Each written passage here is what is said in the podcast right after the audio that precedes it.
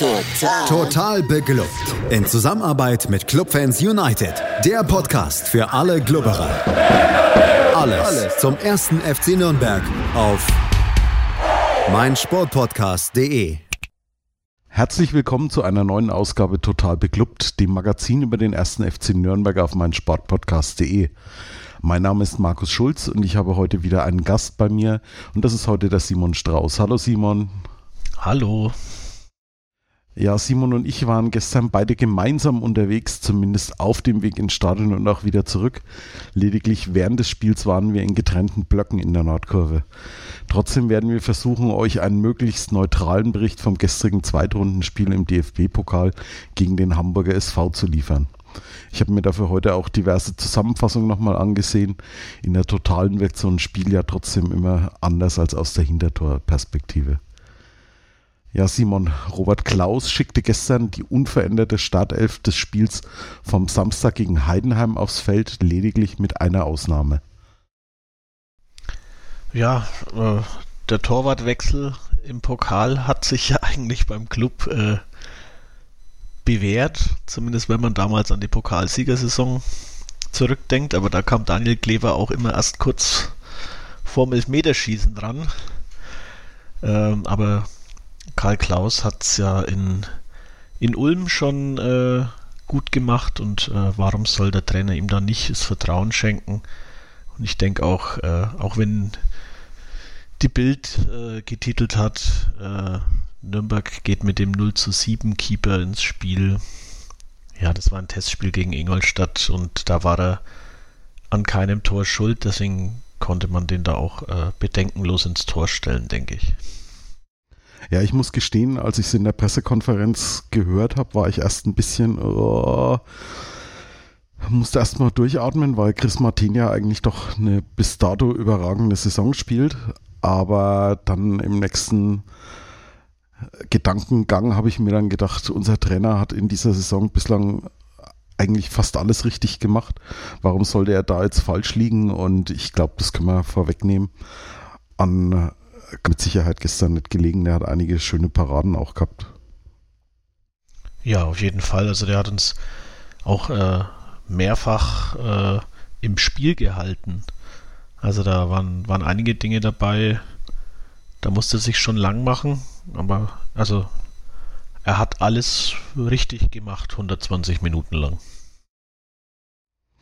Ja, ich würde sagen, Simon, wir gehen heute mal nicht äh, wie sonst jede einzelne Spielsituation durch. Dafür gab es dann doch zu viele Szenen und auch zu viel Spielzeit. Ich würde mich da heute gerne auf die wichtigsten Aktionen äh, beschränken. Die beiden Teams begannen das Match nach dem Anpfiff auch beide ziemlich aggressiv, hatte ich den Eindruck. Also sie wollten irgendwie dem Gegner schon gleich mal zeigen, wer da heute die Hosen anhat. Ging es dir da ähnlich?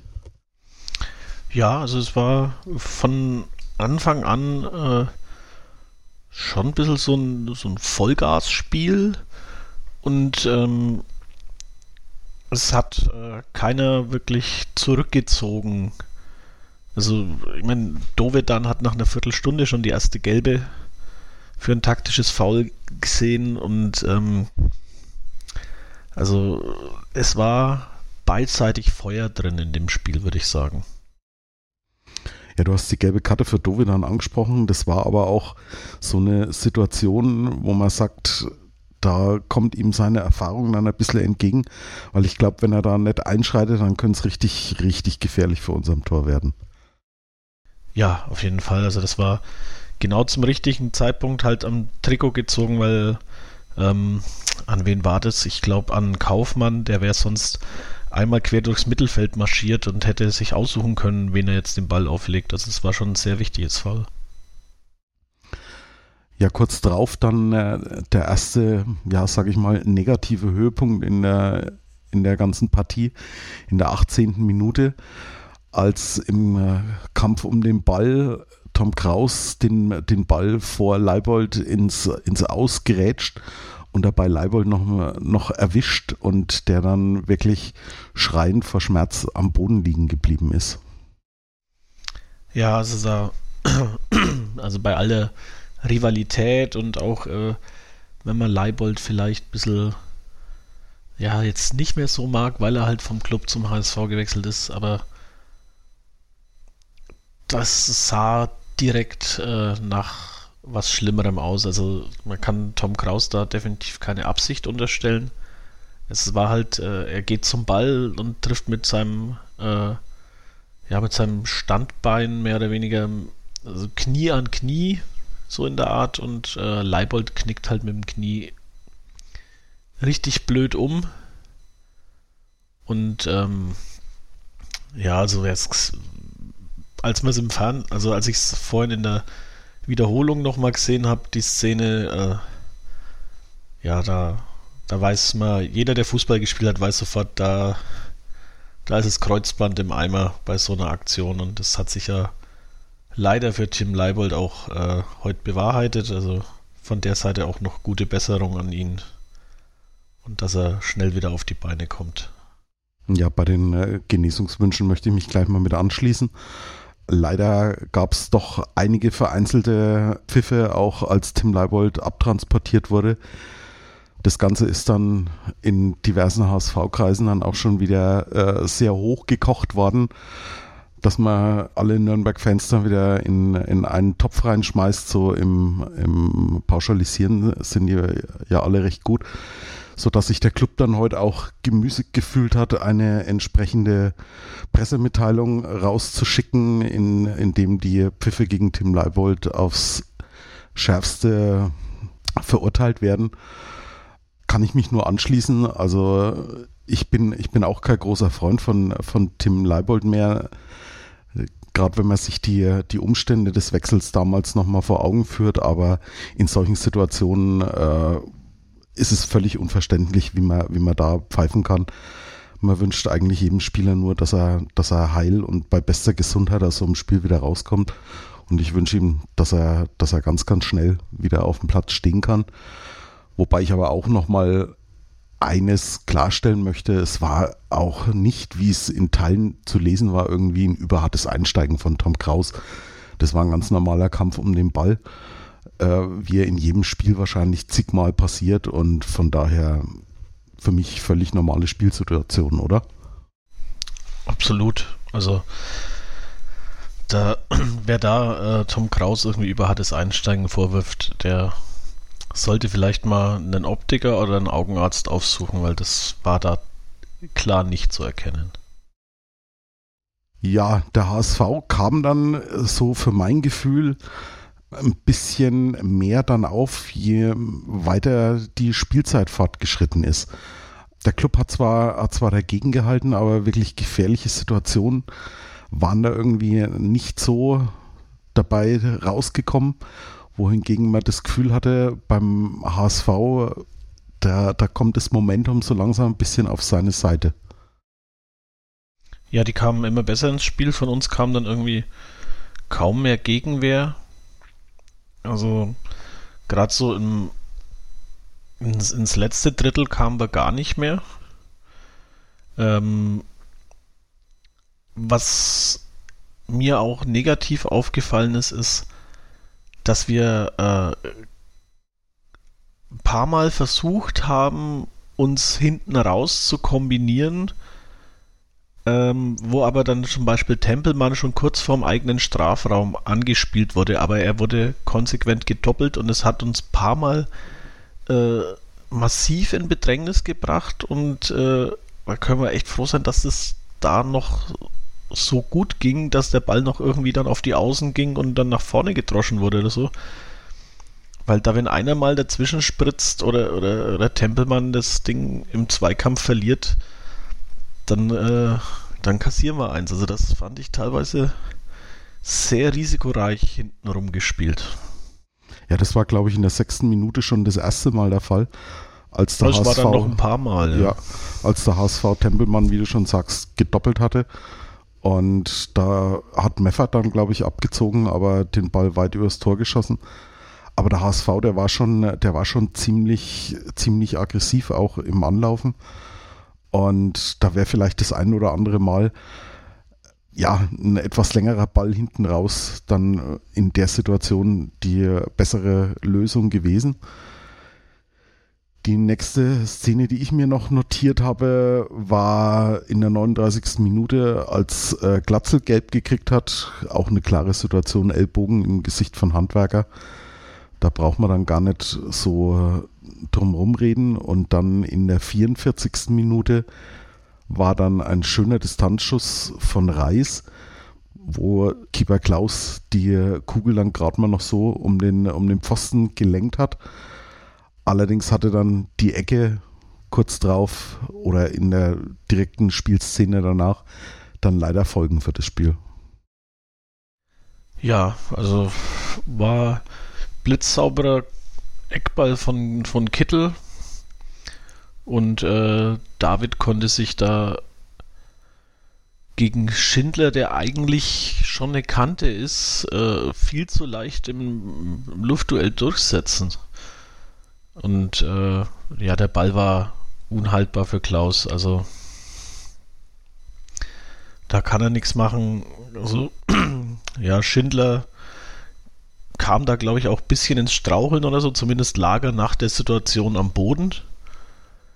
Hat sich jetzt aber auch nicht groß beklagt, dass er gefault worden wäre. Ich glaube, da kam David einfach vielleicht mit mehr Wucht in den, äh, in den Kopfball und hat sich da durchgesetzt und Schindler hat dann eben das Gleichgewicht verloren. Schade, weil normalerweise ist Schindler wirklich ein, ein Turm hinten drin, der eigentlich so gut wie jedes Kopfballduell gewinnt, aber hier hat er leider das Entscheidende verloren.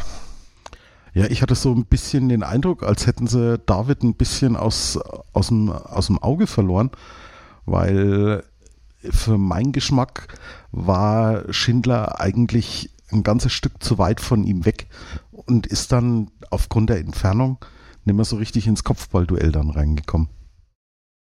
Ja, also das, das ist äh, gut möglich. Das würde dann auch erklären, warum David dann einfach auch mit viel mehr Wucht auf den Ball draufging und Schindler da nichts ausrichten konnte.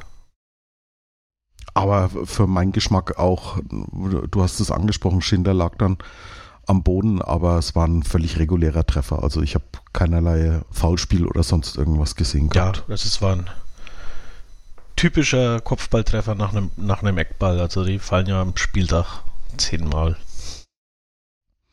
Ja, der Club dann äh, ein bisschen, bisschen angefasst noch in den, in den letzten Minuten der Nachspielzeit und konnte dann aber die vier Minuten Nachspielzeit dann noch oder, oder drei Minuten waren es, glaube ich, noch überstehen.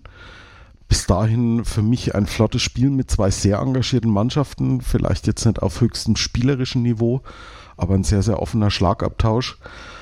Aber dadurch, dass der HSV gegen Ende der Halbzeit so sich ein bisschen Vorteile erkämpft hat, ging er für mich mit einer nicht ganz unverdienten Führung in die Pause.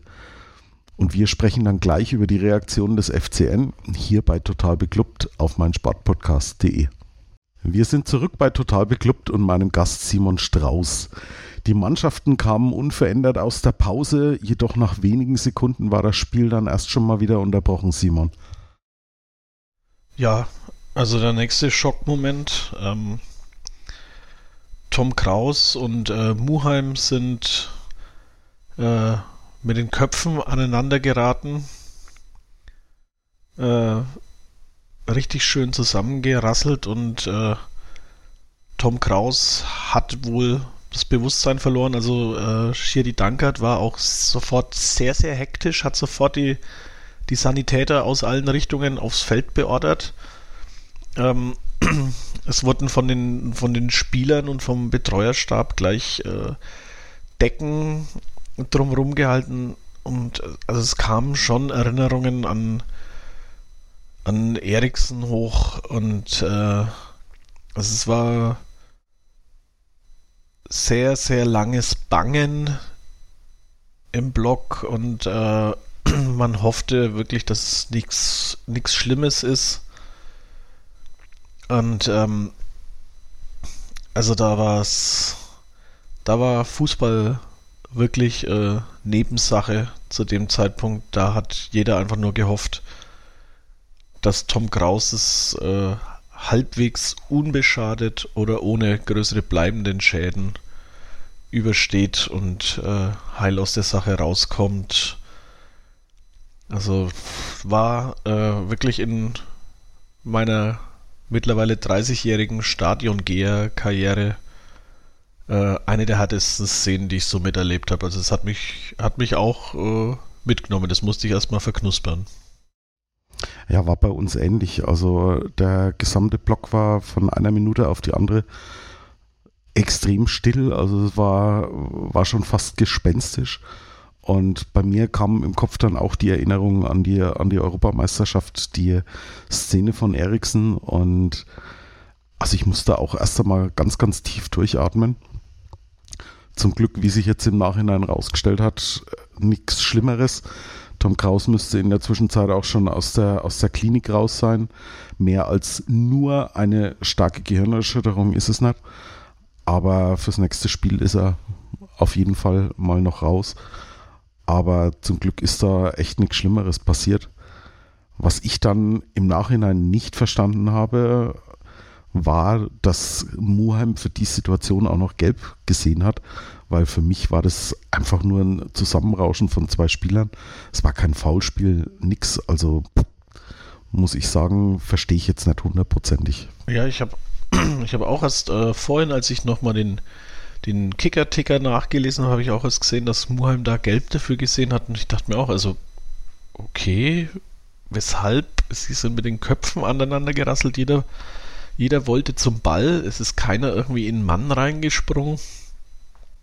Aber ich glaube, äh, da hat sich wahrscheinlich Bastian Dankert auch einfach nicht mehr genau an die Szene erinnern können. Der stand, glaube ich, genauso unter Schock wie alle anderen. Also mir tat auch äh, Mats Möller-Daly äh, so leid. Der, der lief komplett verstört auf dem Platz rum, als Tom Kraus da behandelt wurde. Und äh, wusste gar nichts mit sich anzufangen der, der, der, der stand komplett neben sich. Da dachte ich mir auch, oh Gott, hoffentlich hat es jetzt wirklich keine Auswirkungen, dass der, dass der jetzt ähm, in dem Spiel äh, gar nichts mehr auf die Reihe kriegt. Aber hatte es, hatte es zum Glück nicht, aber der, da tat er mir, also da wäre ich am liebsten runter und hätten einfach meinen Arm genommen und gesagt, alles wird gut, keine Sorge. ja. Weil der war echt also komplett durch. Ja, Trainer Robert Klaus hat es auch in der Pressekonferenz nach dem Spiel gesagt, weil er darauf angesprochen wurde, wieso er dann äh, auch dann noch auf dem Platz ist.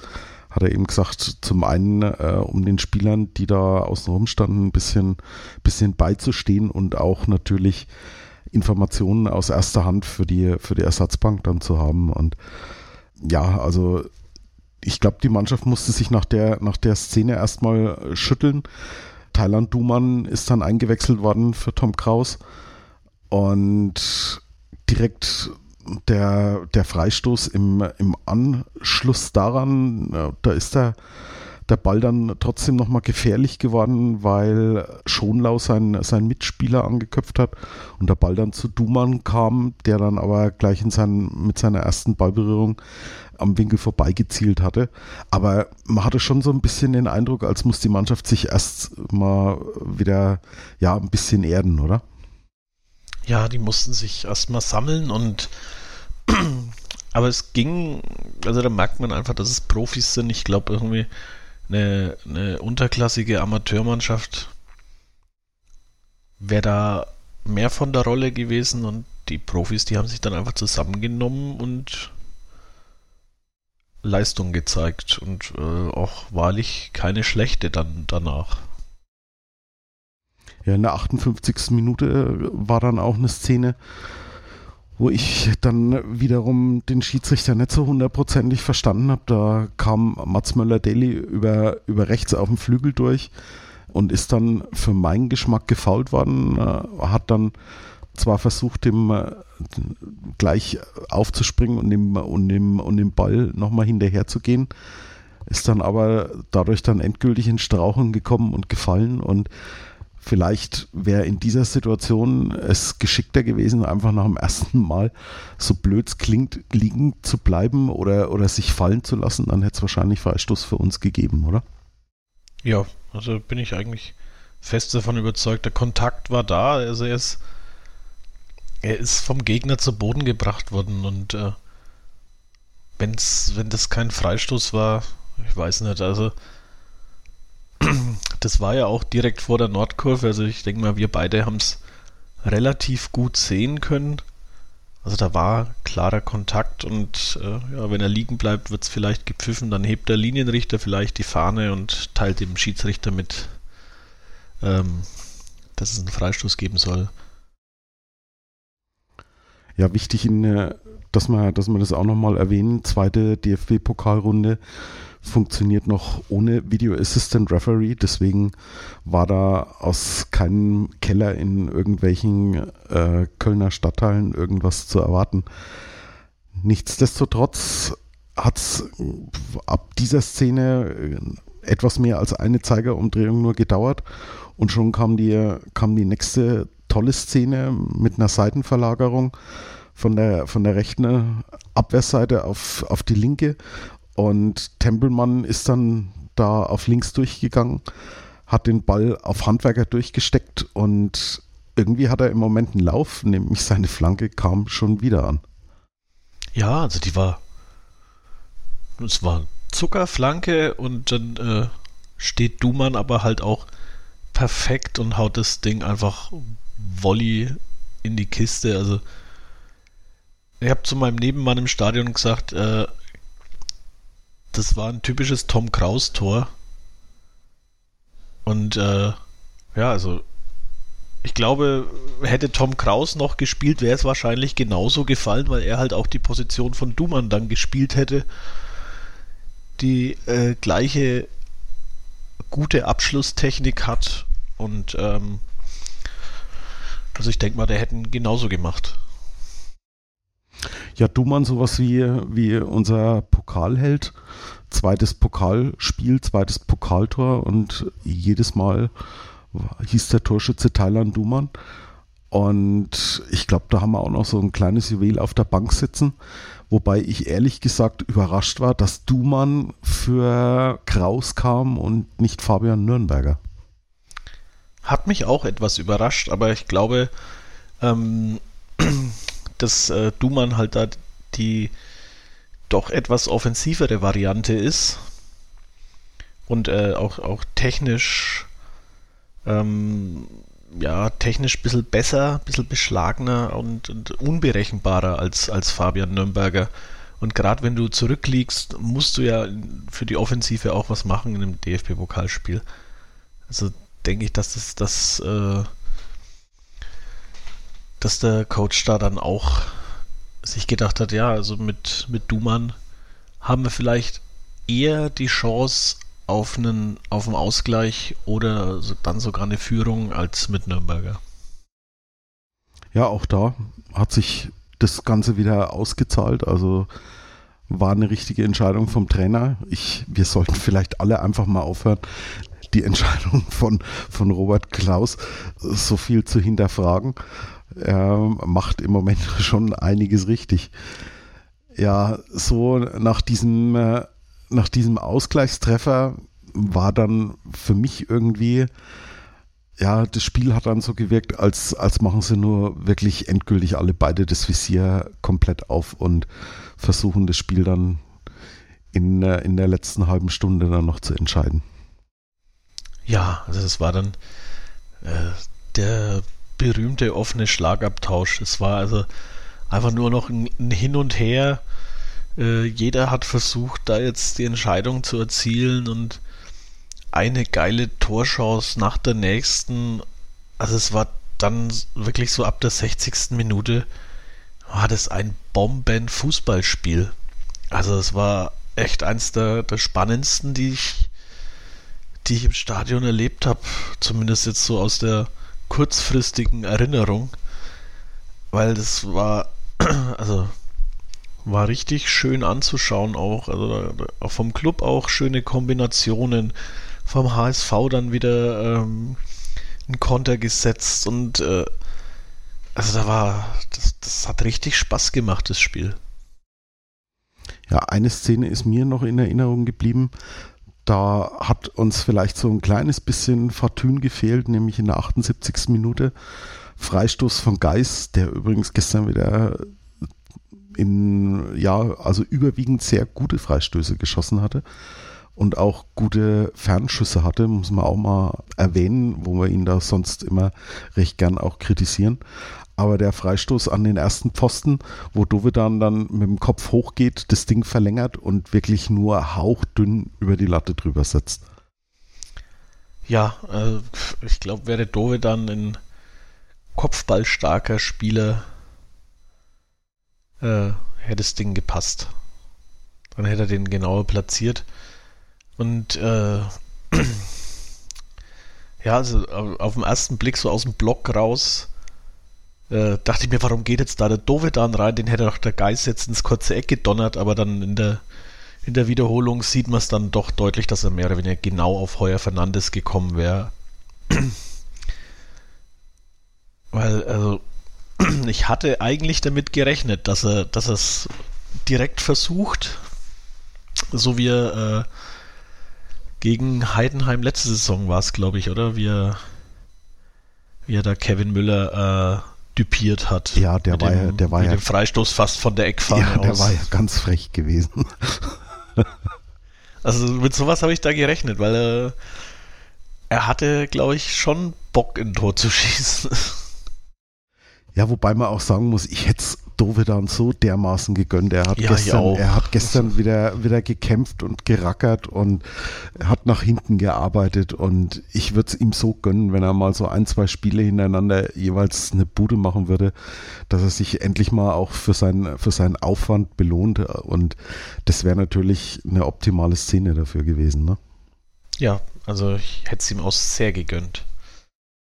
In der 84. ist er ja auch nochmal allein durchgegangen, wo er sich dann aus, glaube ich, irgendwie bei drei Gegenspielern dann festgelaufen hat. Da, da hätte er vielleicht nur entweder versuchen müssen, den Ball noch auf die, auf die linke Angriffsseite zu bringen oder vielleicht gar den Ball über Heuer Fernandes drüber zu lupfen. Das dachte ich mir auch, weil das, da fiel mir die Szene ein, als er da ähm, mal den, den, den Fernschuss aus, aus 40 Metern probiert hat, um den Torwart zu dupieren. Und dachte mir, ja, jetzt hat er mal wieder die falsche Entscheidung getroffen, weil Heuer Fernandes war so weit vorm Tor. Also da hätte es nicht viel gebraucht, um das Ding da irgendwie reinzukriegen. Aber gut, wenn äh, plötzlich drei so Innenverteidiger-Kanten vor dir stehen, dann äh, denkst du da, glaube ich, auch nicht weiter drüber nach, sondern schaust nur, dass du irgendwie heil da rauskommst. Ohne Verletzungen oder sonstige Schäden. genau.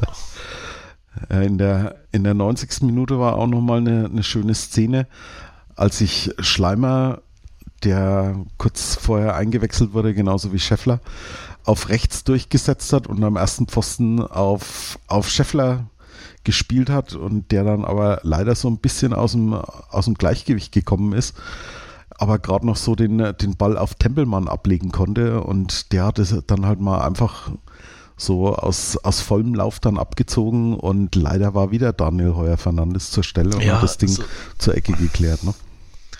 Dieser verdammte Hexer. Also, so oft wie der wirklich aus bei Schüssen aus, aus, aus kurzer Distanz äh, noch irgendwie den Arm hochgerissen hat, um das Ding dann äh, abzuwehren.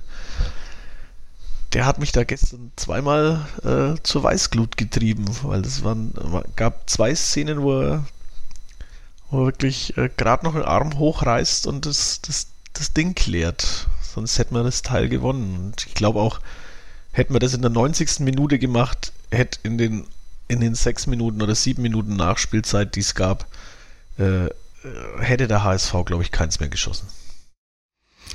Ja, und so blieb es dann eben auch nach 90 Minuten plus X beim, ja, wie ich finde, absolut leistungsgerechten 1 zu 1. Entsprechend musste es dann weitergehen. Im Pokal gibt es keinen Unentschieden. Und über die Verlängerung sprechen wir dann gleich hier bei Total Beklubbt auf meinsportpodcast.de. Wie viele Kaffees waren es heute schon? Kaffee spielt im Leben vieler eine sehr große Rolle. Und das nicht nur zu Hause oder im Café, sondern auch am Arbeitsplatz. Dafür gibt es Lavazza Professional. Kaffee am Arbeitsplatz, der genauso lecker schmeckt wie in eurem Lieblingscafé. Die perfekte Kaffeelösung für jede Art von Unternehmen. Klein, mittel, groß. Ihr habt auf jeden Fall einen Kaffee, der schmeckt. Die richtige Motivation für eure Arbeitstage. Alle Infos zu Lavazza Professional findet ihr auf lavazzapro.de mit allen Kaffeelösungen für euer Büro. Wir sind zurück bei Total Beklubbt und mein Gast ist noch immer Simon Strauß. Ja, Simon, wir haben es schon angesprochen. 90 Minuten plus X haben nicht ganz gereicht, um eine Entscheidung zu bringen. Es musste dann in die Verlängerung gehen. Und der Club dann gleich in der, mit der ersten Aktion von Scheffler, der die Kugel gut mitnimmt, aber bevor er den Ball auf Tempelmann spielen konnte, war dann leider ein Hamburger Fuß dazwischen. Und für mich der Auftakt einer, ja, bisschen zweigeteilten Verlängerung weil ich hatte so den Eindruck, in, in der ersten Viertelstunde war der Club eher so die Mannschaft, die am Drücker war, wohingegen in, der, in den zweiten 15 Minuten dann eher der HSV das Momentum auf seiner Seite hatte. Wie ging es dir da? Ja, also die ersten 15 Minuten war eigentlich fast nur der Club. Also da ähm, hat auch Tempelmann hat, dann, hat er äh, nochmal noch mal schön, äh, schön abgezogen. Äh, Schleimer hat ein paar gefährliche Dribblings äh, gehabt. Und ähm, also da hatten wir klar, klar äh, Oberwasser. Und äh, ja, also scheinbar haben das die äh, die Mannschaften, die äh, nicht auf die Nordkurve spielen, haben immer Oberwasser. Wie auch dann nach über 120 Minuten. Ja, leider.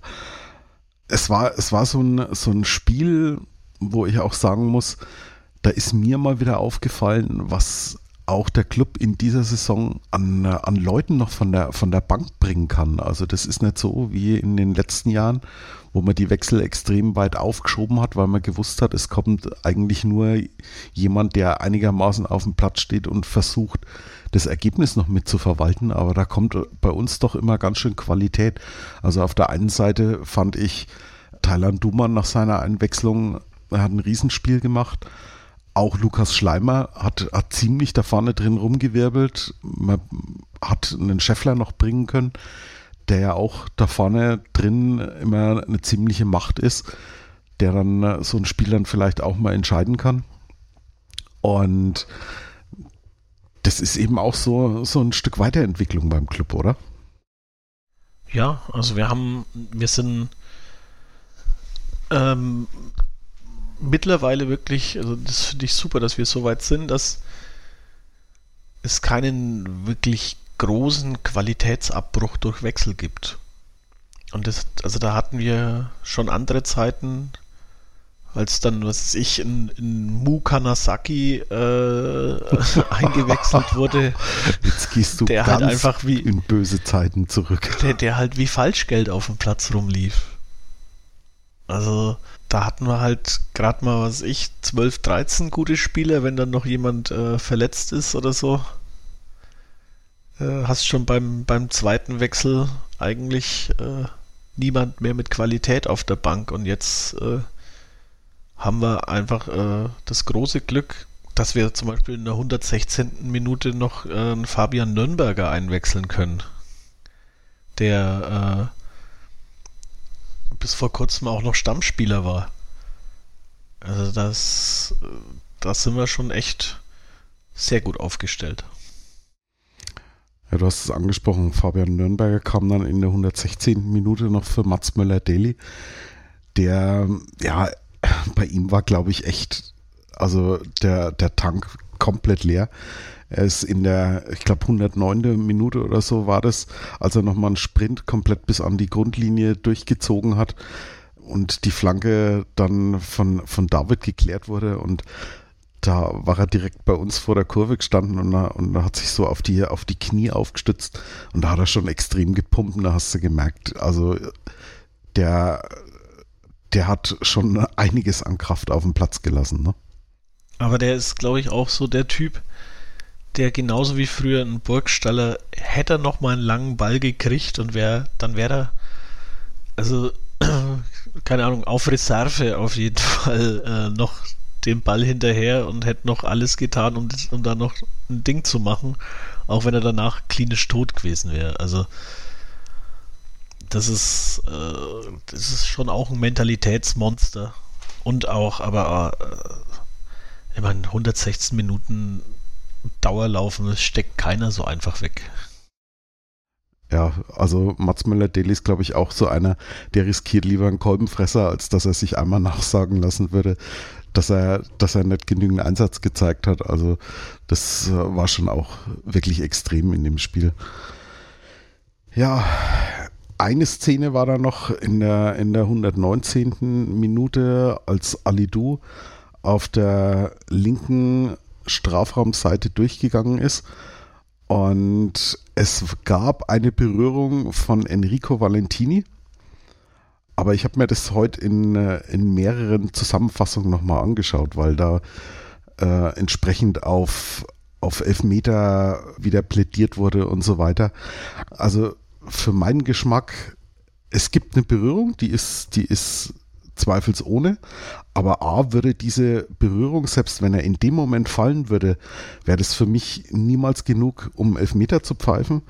Und dann kam eben noch dazu, er ist nach dieser Berührung sogar noch, noch einen Schritt weiter gelaufen und hat sich dann irgendwie überlegt, oh, könnte ich hier jetzt einfach mal wie vom, vom Blitz getroffen zusammensinken und hat sich dann fallen lassen, aber Bastian Dankert war da Gott sei Dank ziemlich gut gestanden und hat ihm dann für eine Schwalbe die gelbe Karte gezeigt. Äh, wie, wie hast du die Szene empfunden? Ja, also das war so der, der, der sterbende Schwan. Er hat halt äh, gemerkt, oh, ich bin berührt worden. Während des Gedankengangs hat er aber leider halt einfach schon leider weitergelaufen. Wäre direkt gefallen, hätte es vielleicht äh, sein können, dass der Schiri pfeift, aber ich hätte es auch für unwahrscheinlich gehalten. Es war einfach, war zu wenig. Also da braucht es sich nicht so anstellen. Aber ja, die HSV-Fans sehen das natürlich alles wieder, wieder anders. Die Nürnberger Treter hauen da die Leute einfach im, im 16er um. Das ist, ist natürlich typisch für uns ja, war für mich dann in, in, meiner Erinnerung auch die, die letzte nennenswerte Szene in der Verlängerung. Ja, und dann kam das, was kommen musste, wo, ja, man konnte eigentlich schon irgendwie damit rechnen. Beide Mannschaften haben es nicht geschafft, das Spiel irgendwie für sich zu entscheiden, also musste dann ein unsägliches Elfmeterschießen ran. Und das hat für uns dann eigentlich erstmal relativ gut angefangen.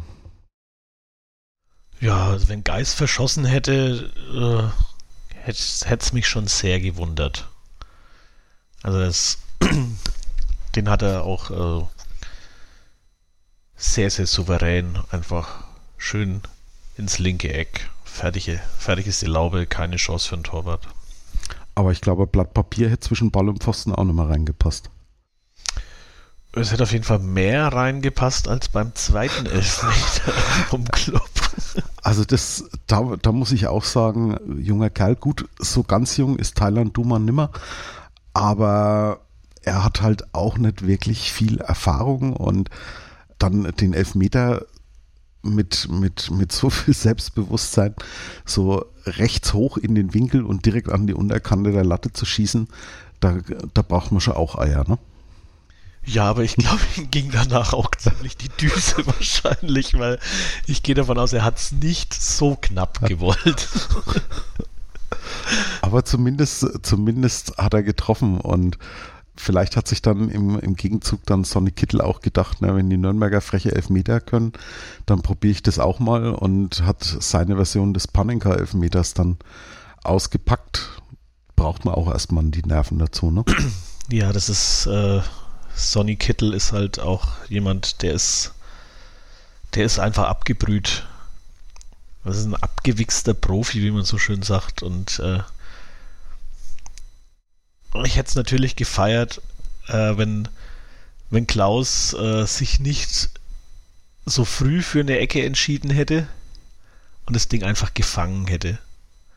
Also dann, äh,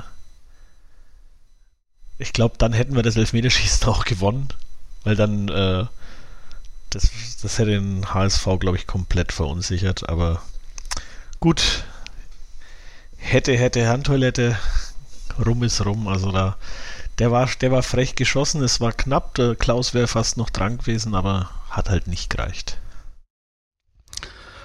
Ja, und dann kam Lino Tempelmann, der jetzt nicht ein, ein, ganz so gutes Spiel gemacht hat wie noch gegen Heidenheim, aber für mich trotzdem immer noch einer der Aktivposten war.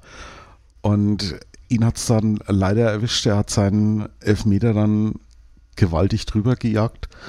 Sozusagen nach Paninka kam, kam Hönes in den Abendhimmel yep. hinauf. War ärgerlich, ne? War ärgerlich und tat mir auch unglaublich leid für den Jungen. Der hat ein richtig gutes Spiel gemacht, hat immer wieder versucht anzutreiben, obwohl er unter Dauerbewachung vom HSV war, kam er immer wieder an Ball, hat immer wieder angetrieben, hatte mehrere gute Torchancen und äh, dass er den dann so weit drüber haut, äh, hätte ich jetzt nicht erwartet. Und tut mir echt leid für ihn. Ja, danach hat Schonlauf verwandelt und dann hat sich Esker Sörensen den Ball geschnappt und war der vierte Schütze beim FCN. Ähm, sein Elfmeter war, ich sage jetzt mal so, er war zumindest nicht gut geschossen. Ja, der war halt einfach, äh, die Statistik sagt, Elfmeter in die Mitte des Tors sind äh, statistisch am häufigsten drin. Vielleicht ist Sörensen ein heimlicher Statistiker. Er hat es halt in die Mitte probiert, war auch äh, scharf geschossen, aber halt leider halb hoch. Und so konnte Heuer Fernandes den noch mit dem Fuß äh, klären. Ich hätte mal gesagt 20 Zentimeter höher und äh, der wäre drin gewesen. Aber ja, so sah es halt blöd aus. In der Pressekonferenz hat, äh, glaube ich, Robert Klaus auch noch gesagt, dass Sörensen zuvor, glaube ich, noch nie einen Elfmeter geschossen hatte, ne? Die habe ich nicht gesehen, die PK, aber äh, ja, würde mich nicht wundern. Also ich, zumindest beim Club hat er noch keinen geschossen.